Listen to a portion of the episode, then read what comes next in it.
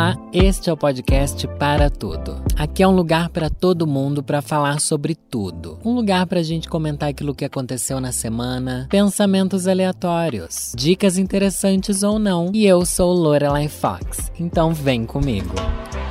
Gente, tem um pequeno detalhe da minha vida e da minha personalidade que eu preciso compartilhar com vocês agora, porque é uma coisa tão ínfima e tão desnecessária que não tem outro lugar para enfiar senão nesse podcast, tá? Não que esse podcast seja ínfimo e desnecessário, mas é porque aqui é onde eu, enfim, esmiuço os pormenores da pequenez da minha vida, tá bom? E eu odeio tampas.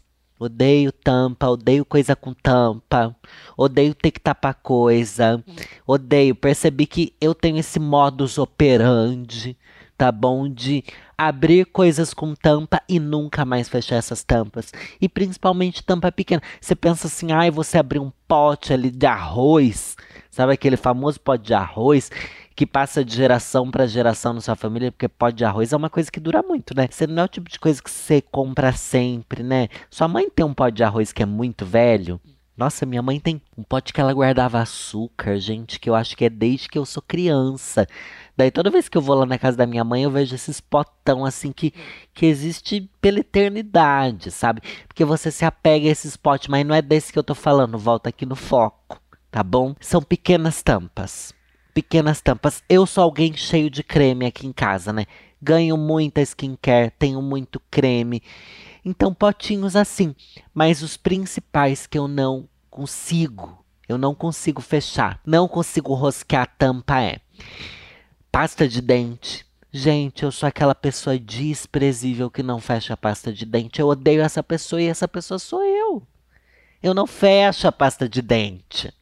Eu não fecho. Eu vou abrir ali, escovei o dentinho, deixei aberto. Daí da outra vez que eu vou que eu vou escovar o dente, eu olho e penso assim: por que, que eu não fechei? Porque agora ela tá mais dura. Começa a estragar o conteúdo. A tampa existe para que não se estrague o que tem dentro.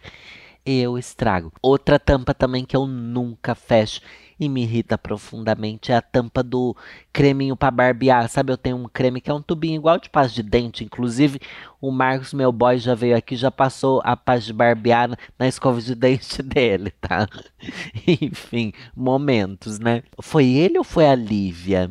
Acho que foi a Lívia, minha amiga. Na verdade, não sei. Alguém aí muito distraidinho, hein? Beijo para todo mundo que visita minha casa, azar o de vocês. É outra tampa que eu não consigo fechar. E essa tampa me irrita mais porque ela fica ali fora das coisas, sabe? Tipo, são tampas que ficam aí soltas. E elas são pequenas. E é irritante aquele bloco solto ali. Daí eu percebi que uma das grandes revoluções da humanidade não tem nada a ver com internet, não tem nada a ver com a roda ou com o fogo, e sim aquela tampa que já vem grudada no negócio. Ganhei um monte de pasta de dente esses dias aí também, porque graças a Deus o povo também manda umas coisas assim que você pensa, putz, que bom que eu ganhei, porque eu não quero gastar meu dinheiro com isso, né? Você não quer gastar seu dinheiro com pasta de dente. Você quer gastar com coisa mais divertida, mas enfim, ganha um monte aí.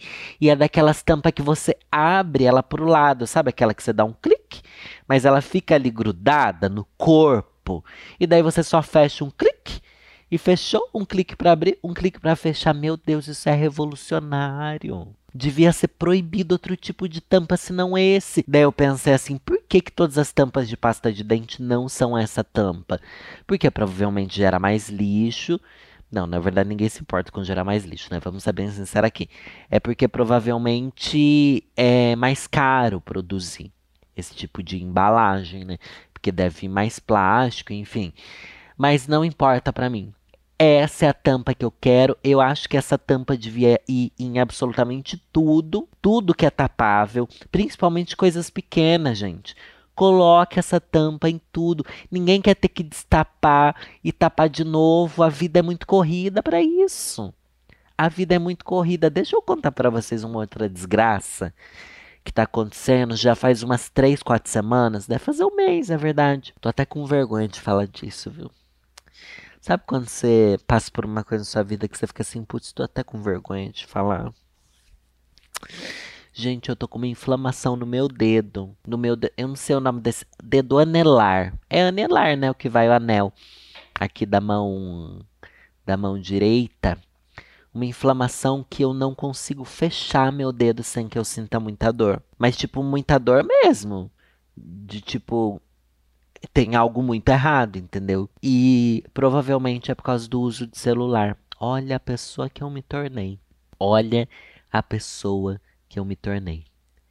Eu tô com sérios problemas no dedo por causa disso. Daí esses dias aí eu fiquei meio dodói, tomei um anti-inflamatório. Daí a dor aqui do meu dedo começou a passar, diminuiu, sabe? Mas gente, eu não consigo fechar meu dedo mesmo. E quando eu fecho, ele trava. Eu não consigo abrir ele. É muito estranho. Eu tenho que usar a outra mão para conseguir puxar ele para cima para ele abrir.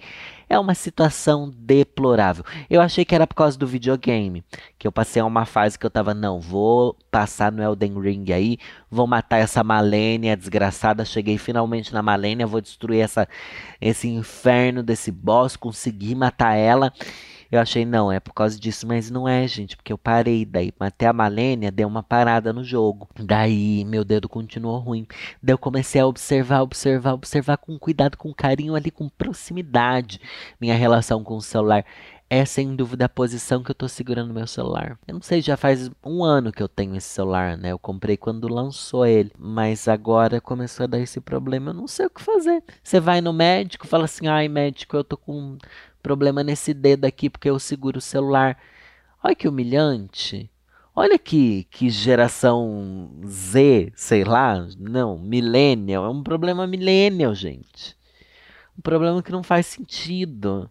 Ah, é deprimente. Só que realmente está me fazendo mal, porque eu linkei com o assunto de tapar, porque quando eu desrosquear alguma coisa ou rosquear, tipo, ai, abrir uma garrafa de refrigerante, que você tem que segurar assim com mais força, eu não estou conseguindo.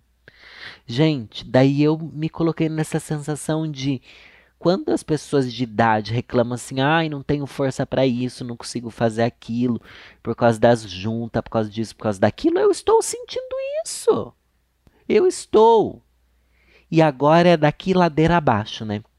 Depois dos 30, diz que o 30 é o auge do seu corpo, assim, é, de saúde, né? Depois disso, parece que a biologia do seu corpo não vai te entregando mais nada, só vai te tirando.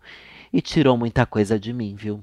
Tirou muita coisa de mim que eu me olho no espelho, eu me sinto completamente derrotado e agora com dores em lugares do meu corpo que eu não posso sentir dor. Não posso ficar com uma dor na mão, gente. Não tem tempo para isso, sabe? De tanto de maquiagem que eu uso, tanto de que eu preciso ficar no celular. Mas é engraçado que é porque esses dias eu passei por uma fase que eu fiquei bastante no celular, né? Então foi isso. No geral, minha média dá 5 horas por dia. 5, 6, mas quando eu tô muito doida, dá 10 horas por dia de celular. Daí não tem como você não ficar doente, né? Não tem como. Ai, Deus. Faz tempo que eu não trago esse quadro aqui. Faz tempo nada, na verdade nem sei. Ai, gente, eu trago quando Deus quiser, quando eu surgir alguma coisa boa, mas vamos reclamar com a vovozinha? Vamos reclamar com a vovozinha no quadro Reclamando com Lorelai. Eu leio as suas reclamações de algum post que eu tenha feito, alguma pergunta que eu fiz para vocês e a gente pode discorrer a respeito disso. Um tema que chega para mim sempre dentro de mim é: eu sou uma pessoa muito invejosa. Eu sou uma pessoa muito invejosa, eu sinto inveja de pessoas, eu sinto, tipo, que eu fico me me contestando assim: por que, que essa pessoa que é tão tosca consegue isso que eu não consigo, sabe? Mas daí fica esse sentimento que eu me sinto meio mal às vezes quando eu sinto isso, que é tipo, talvez eu não queira que ela tivesse. Eu acho que a pessoa não é digna de ter aquilo. E algumas vezes eu acho que a pessoa não é digna mesmo, tá? Outras vezes eu só sinto a inveja do tipo, nossa, essa pessoa conseguiu, ela é incrível. Reconheço que a pessoa é uma pessoa incrível, mas também queria ser incrível igual a ela. O que também é outro tipo de inveja. Uma é pior do que a outra? É, né? Não vamos falar, ai, todo tipo de inveja é igual. Não, uma é pior que a outra, né? Pelo amor de Deus. Eu perguntei lá no Twitter se vocês se consideravam invejosos. Eu não sei se as pessoas pegaram assim a essência. Eu acho que é muito difícil não ser invejoso, né? Em nenhum momento ser invejoso, sei lá. Na enquete que eu joguei no Twitter, 54,7% das pessoas respondeu que não são invejosos. Não são, bicha. Ah, é coragem. Isso de 7 mil votos, hein? Eu, enfim, eu engajo nas redes, né, querida? Eu tenho aí um engajamento social. É, daí eu até escrevi aqui, ó. Sinto inveja de quem não tem inveja. Reclamando com Lorelai. Meu amigo Cal of Junqueira, o Francisco, falou assim: Inveja é uma inerência da existência do ser humano quem diz que não é invejoso está dissimulando. Todos somos. Eu acho que todos somos. Porque eu acho também que a inveja é um dos princípios da motivação, não é? Você vê onde as pessoas chegaram, você quer ser igual a elas. É o que eu falei, não necessariamente você não quer que a pessoa tenha. Às vezes você quer ter também. Isso é um tipo de inveja. E pode ser, tipo, ai, quando eu estudava eu queria ser igual ao meu professor. A inveja é um tipo de inspiração né? Eu acho que quando você não quer que a pessoa tenha e você quer ter, é mais próximo dos ciúmes, não é? Qual que é a diferença entre inveja e ciúmes? Vou até digitar aqui. Inveja e ciúmes. Diferença. A inveja é uma reação à falta de algo. Ciúme é uma reação à ameaça de perder algo ou alguém. A inveja pode ser comparada a uma relação de duas pessoas. Eu quero que você tem. Já o ciúmes é um triângulo de três pessoas. Quero o reconhecimento que você tem dos outros. Nossa, não entendi nada nessa explicação aqui. Minha cabeça não faz sentido nenhum. Uma reação à ameaça de perder algo ou alguém. Então, ciúmes você sente de algo que já é seu e que você não quer compartilhar, é isso? É, deve ser. Então é isso. Então é completamente diferente uma coisa da outra. A introvertida popular falou: Eu tenho raros momentos de inveja e geralmente é festiva e superficial. KKK dura bem pouco. O que me pega mesmo é situação de injustiça, tipo, ver que alguém que deu se deu muito bem prejudicando as pessoas. Aí eu desejo demais que ela se lasque e não tenho vontade de ter o que ela tem. Ah, isso daqui é essa sensação de impunidade que a gente tem no Brasil, né? Isso daqui é diferente, mas eu, eu compartilho desse sentimento também. Todo sentimento que é ruim e vingativo eu tenho, tá bom? Tenho esses sentimentos ruins e vingativos porque sou esse tipo de pessoa. Gatito falou: Eu acho que inveja é um sentimento muito natural do ser humano. Meio bizarro ver gente falando que não tem. Então, eu acho que todo mundo que fala que não tem inveja não tem autocrítica, tá bom? Fábio falou: Eu tenho inveja sim, de dois tipos de pessoa: os que têm dinheiro e os que são naturalmente bonitos. Ser feio e sem grana é. Ser feio sem grana é ruim demais. Pagar as continhas em paz e ter um conforto financeiro é o mínimo que eu queria. Ai, vamos listar o tipo de gente que eu tenho, que eu tenho inveja. Eu tenho inveja de quem naturalmente acorda cedo. Começar por essas bem, bem podres. Daí é um tipo de inveja tão tão podre. Eu, eu tava me deparando com isso porque tem um influenciador que eu sigo que eu não sei nem se ele é. Ele é um micro influenciador, né? Quantos seguidores que o menino tem? Eu não vou nem falar aqui porque eu tenho inveja e ciúmes. Que eu não quero que ninguém conheça. Só eu posso conhecer. Tem 30, 30, quase 40 mil seguidores. Dele é um menino que tem uma rotina assim que eu invejo muito. Muito, muito, muito, muito, muito. Alguém que acorda às 5 da manhã, Alguém que, sabe essa pessoa que se exercita de manhã? Eu tenho inveja dessas pessoas. Daí o povo fala assim: ai, mas a rotina nas redes é fake, gente. Não é. O menino trabalha num, num negócio de exercício. Daí é muito invejável. Que a pessoa, naturalmente, o trabalho dela obriga ela a ser saudável sabe? A pessoa tem um corpo legal, um corpo bonito, ela tá sempre se divertindo, mora na praia, Mora na praia, bicha. Sabe? Tem um feed de Instagram que eu invejo muito. Eu invejo tudo, mas ao mesmo tempo eu invejo pensando assim: putz, é foda, você é incrível, você é uma pessoa inspiradora. Não quero que ele se foda, muito pelo contrário. Adoro seguir ele, acho incrível, fico ansioso pelos posts dele, porque é tipo, nossa, que vida legal que você tem, sabe? É inveja, é inveja, mas desejo bem. O tipo de influenciador que eu desejo mal, e vou ser bem sincera, hein? É gente que é um desserviço e fica rico sendo um desserviço. Gente que. Ai, tem vários, né? Tem vários. Gente que faz algo que eu considero muito patético mas que eu penso, nossa, como é que. Principalmente influenciador hétero, né, gente? Nossa, se bem que tem umas gays aqui também, o ruim é que eu não posso falar nomes. Mas quando a pessoa faz algo que é muito patético, muito, algo que não exige cuidado, não exige carinho no trabalho, não exige pesquisa, não exige, exige, dedicação, não exige nada e se torna alguém extremamente famoso. Eu sei que talvez você esteja pensando assim, ai, quem faz dancinha do TikTok? Não, porque eu acho que dancinha do TikTok é algo bem difícil de se fazer.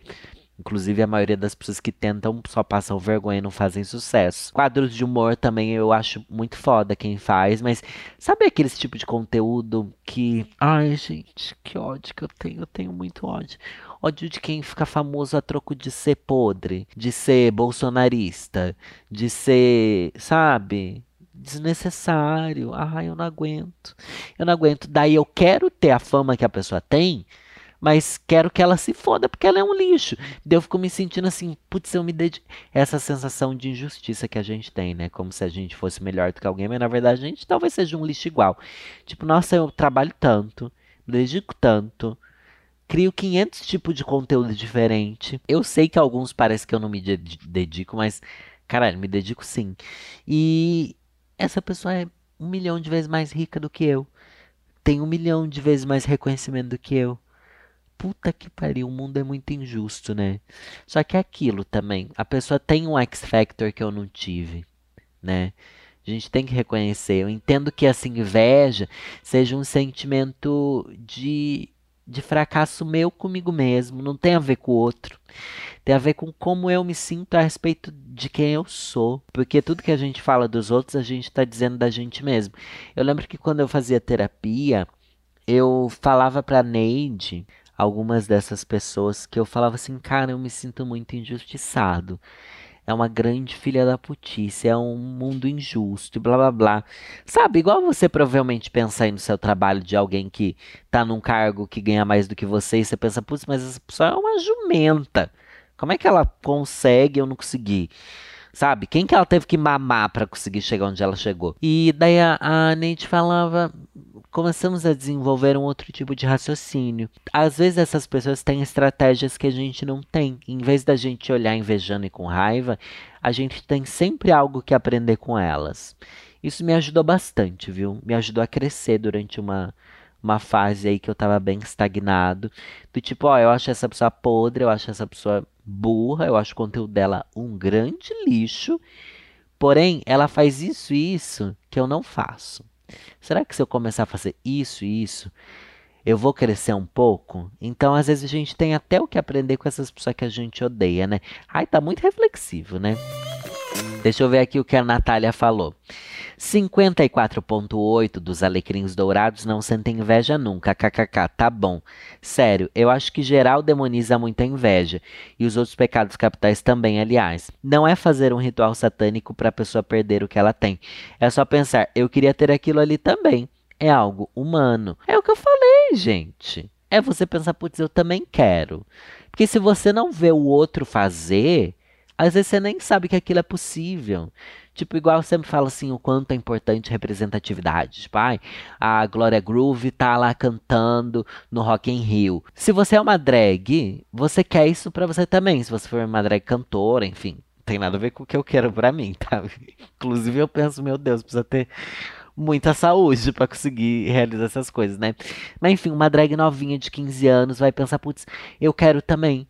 É uma inveja? É uma inveja, mas é completamente positivo, é motivador, é, impulsiona, agrega, une, amplia os horizontes, sabe? Eu acho que nem toda inveja é ruim. E também a inveja ruim faz parte. Ai, como é chato quem acha que não tem inveja, gente. Senhor T falou: eu lidei já com gente invejosa. É foda porque essa raça não sente inveja, sei lá, da casa de uma celebridade. Sente inveja de você estar feliz, de alguém ser legal com você, e a inveja não faz ela querer ter o que você tem. Isso não é inveja. Inveja faz com ela querer tirar o que você tem. Tá, mas ela querer ter o que você tem é o que então? Se você diz que não é inveja, é inveja também. Eu acho que existem vários tipos. Eu acho que existe a inveja, existe a filha da putagem que é inveja. Porque, tipo, por mais que eu acho que esses influenciadores lixo não mereçam, eu nunca vou fazer nada para tirar o que eles têm. Inclusive, nem falo o nome deles aqui, porque, enfim, conformada, né? Porque eu sei que não, não adianta tentar tirar o que os outros têm. Mas não deixa de ser inveja. Existem vários tipos. Mas muita gente. Esses dias eu tava. tava aí, tipo, duas da manhã na televisão. Olha, nunca assisti TV, né? Aberta, assim. Assisto mais streamings, né? Tava aí passando de canal para canal, caiu naqueles canal religioso, né? Que é o próprio é o portal do capeta, esses canal religiosos. Não serve para nada senão para dar dinheiro para instituições que destroem nosso país, né? Mas daí tava lá alguém fazendo uma oração contra a inveja, as pessoas invejosas, não sei o que lá. Eu fiquei assim, mano, não sei, não sei. Tipo, não querendo falar, mas a gente é uns fudidos. Quem que tem inveja da gente? Por que, que o povo acredita que tem tanta gente tendo inveja da gente? Ai, que pessoa invejosa, que pessoa não sei o quê. Eu acho que as pessoas invejosas, elas têm inveja de alguém que é, sei lá, muito mais rico, muito mais feliz, muito mais saudável, muito mais bem sucedido. Não de quem já tá fudido, sabe? Daí a gente, a gente também acha, não sei, né? A gente também dá crédito do nosso fracasso para terceiros, dizendo que invejosos tiraram coisas da gente. Eu acho que um dos únicos campos onde isso acontece é realmente no trabalho. No trabalho tem como alguém que é invejoso tirar algo de você, mesmo você sendo uma fodida, entendeu? Tirar uma oportunidade de você. Mas no resto, no geral, eu acho que ninguém tem inveja da gente, né? Se bem que as pessoas criam ilusão do que a gente é, né? Igual esse influenciador que eu sigo e sou completamente é, aficionado, mas às vezes ele tem uma vida horrível, ele sofre horrores, ele detesta acordar cedo, ele odeia o feed dele. E, e eu tô aqui criando que a vida dele é incrível, não quero tirar nada do que ele tem, mas penso, putz, sua vida é tão incrível. É, igual a Nathalie Neri. Eu sempre converso com a Nathalie Neri sobre esse tipo de assunto. E daí eu falei, nossa, Nathalie, mas seu conteúdo é tão incrível, suas redes são maravilhosas. O Instagram da Nathalie Neri, gente, é aquele Instagram de blogueira mesmo. Até entrar aqui no Instagram dela pra, vocês verem. Nathalie com Y, tá bom? Nathalie Neri. Nosso Instagram é bonito, tem coisas lindas. A paleta dela, como ela usa só verde e marrom, assim, tudo fica lindo, tudo funciona. Ah, e os posts dela são posts com conteúdo mesmo, sabe? Ai, coisa. Enfim. E quando você conversa com ela, ela tá completamente à beira de um ataque de nervos por causa do conteúdo dela. Como se tivesse tudo errado, como se ela não desse conta, como se fosse um grande caos. E não é, gente. É incrível o conteúdo da Natalie. Daí você fica naquela assim, putz, é tudo uma ilusão de quem consome, né? De quem consome, não do que realmente está acontecendo. Bárbara não aguento e comento. Amei o nome. A única vez que me lembro de sentir inveja foi por causa das postagens de um Instagram de uma ex-chefe amiga muito distante e de realidade muito diferente da minha. Me fez tão mal que excluí ela. Aí acabou. Odiei o sentimento e também a possibilidade de jogar negatividade nela à toa. Ah, gente, eu não sei, eu acho que é natural. Eu, mas eu entendo que se começa a te fazer mal, você tem que parar de seguir, né? Tipo, coisas que me fazem mal.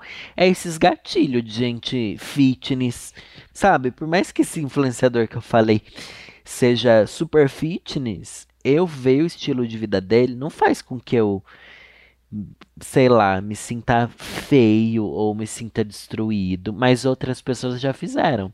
Pensa assim, nossa, como eu sou feio, como meu corpo é horrível, como como eu sou uma bicha afeminada, tosca, como minha voz é horrível. Várias pessoas já fizeram me sentir assim, então daí a gente para de seguir. No resto, eu acho que é, eu acho que aprendi a lidar com esse movimento de, de meio que aceitar que eu sou invejoso. E não deixar isso me afetar e evitar que isso afete os outros também, né? Nossa, eu tô fazendo um maior discurso pró-inveja aqui, é isso mesmo? Tipo, olha, pecado capital, super da hora, vamos nessa. Hoje eu tava pensando, gente, é que eu preciso tirar férias. Nossa, hoje eu acordei com essa sensação. Porque eu postei um vídeo aí. Quando que eu postei? Acho que foi o penúltimo vídeo do meu canal respondendo perguntas tristes lá no YouTube. Daí, uma das perguntas era quais sonhos que eu tinha. Eu falei que eu não tinha mais sonhos. Falei alguma coisa assim, né? Que eu não tinha mais sonhos, mas que eu tinha que tudo que eu fazia e me programava era por medo do futuro, por medo do que ia acontecer. Tipo, eu trabalho muito hoje, não é para eu viajar, sabe? É para eu conseguir pagar um, um convênio médico. Porque vai que eu seja atropelado, vai que venha uma doença, sabe? Então, tipo, ah, eu trabalho muito para eu poder comprar uma casa, porque a velhice chega e eu não vou ter onde morar, sabe? Não pensa, tipo, ah, eu quero ir pro Japão, que é um dos sonhos que eu tive um dia, sabe? Eu esqueci completamente dos meus sonhos. Mas eu tava pensando, tá, vamos, vamos sonhar pequeno, vamos tirar umas férias aí. Pensei em um, duas semanas sem trabalhar. Mas daí eu penso, putz, duas semanas sem trabalhar, eu preciso gravar conteúdo por duas semanas, o que dá seis vídeos dois podcasts. Só que daí pra semana que eu voltar a trabalhar, já precisa ter vídeo para entrar nessa semana. Então eu precisaria, na verdade, nove vídeos estarem prontos, três podcasts no mínimo, deixar de fazer as lives que me ajudam a manter a monetização do meu canal, o que é mais desesperador ainda. Então tá pensando como que eu vou me programar para tirar férias, né? Eu não tenho coragem de fazer igual as pessoas fazem de passar ai, duas semanas sem postar conteúdo ou diminuir. Eu tenho muito medo do meu canal flopar muito. Enfim, não sei porque eu tô trazendo isso aqui para vocês. Mas porque vem aí férias, hein? Será que vem? Ai, não vem, né? Não vai vir férias nenhuma. Pelo menos até novembro, acho que não vem férias para mim. E você, o que, que você faz nas suas férias? Você tenta adiantar alguma coisa da sua vida? O que, que você faz? Qual a motivação de você tirar férias? E principalmente, quais sonhos vocês têm? Espero que a gente poste essa pergunta lá no Instagram do, do podcast, que é arroba podcast para tudo. E vocês respondam, porque eu tô bem curioso. Hoje eu vou ler um livro que é bem. Tri... Por que, que eu falei isso dos meus sonhos? Não sei, tô só aqui querendo desabafar, né? Como se eu tivesse com quem. E todo dia alguém falando, ai, você precisa voltar pra terapia. Ai, que chatice, gente, quando vocês falam que eu preciso voltar pra terapia. Tá que pariu, hein? Hoje eu vou ler um livro que se chama Perdas e Ganhos, da Lia Luft. Já li outras vezes trechos dele, é um livro de crônicas, tá bom? E hoje eu vou ler aqui um trecho de uma das crônicas sobre perder sem se perder. Hum, vou escolher aqui uma meio aleatória. Não li nenhuma antes. Geralmente eu dou uma lida assim, mas vou pegar aqui porque eu acho que pode ser bom. Se não for bom, eu edito e tiro essa parte. Então vamos ler Lia Luft, Perdas e Ganhos. A perda do amor pelo fim do amor, por abandono ou traição, supera toda a nossa filosofia de vida, nossos valores, independe de nós nada conforta, nada consola. Como outro está ainda ali, vivo, talvez com outra pessoa, nossa mágoa e sentimento de rejeição se misturam à inconformidade e às tentativas, eventualmente danosas, de recuperarmos quem não nos quer mais. Uma mulher rejeitada pela amante insistia que ele a consolasse, só com você posso falar de nós, dizia. A dor a fazia ferir-se ainda mais. Foi preciso passarem mais tempo e mais mágoas para ela finalmente se desprender de quem a tratava como quem chuta um balde, irritado com o pedido impossível da que sofria. Muitas vezes, mais do que sonhávamos, um novo amor nos aguarda.